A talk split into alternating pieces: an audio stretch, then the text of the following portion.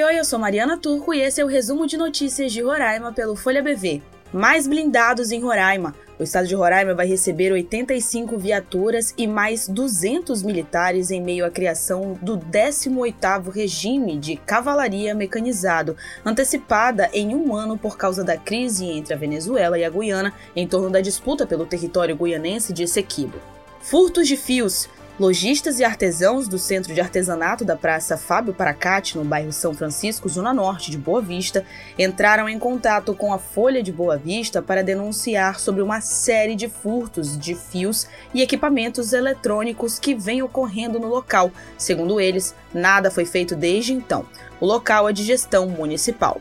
Ataque hacker 30 sites do governo de Roraima teriam sido alvos de ataques cibernéticos na noite de segunda-feira, dia 15 de janeiro. Em postagem no ex, antigo Twitter, o perfil Low Profile Zeus reivindicou a autoria da ação e justificou genericamente a atitude. Dos endereços eletrônicos alvos do ataque estão os portais oficiais do governo, da vice-governadoria, das secretarias como as da Casa Civil e da Educação e Desporto e da Infraestrutura CEINF e também da Polícia Civil do Estado. Até o momento, o governo estadual não comentou sobre o caso. Esses foram os destaques de hoje. Se você quiser ficar por dentro de tudo que é notícia em Roraima, é só acessar folhabv.com.br.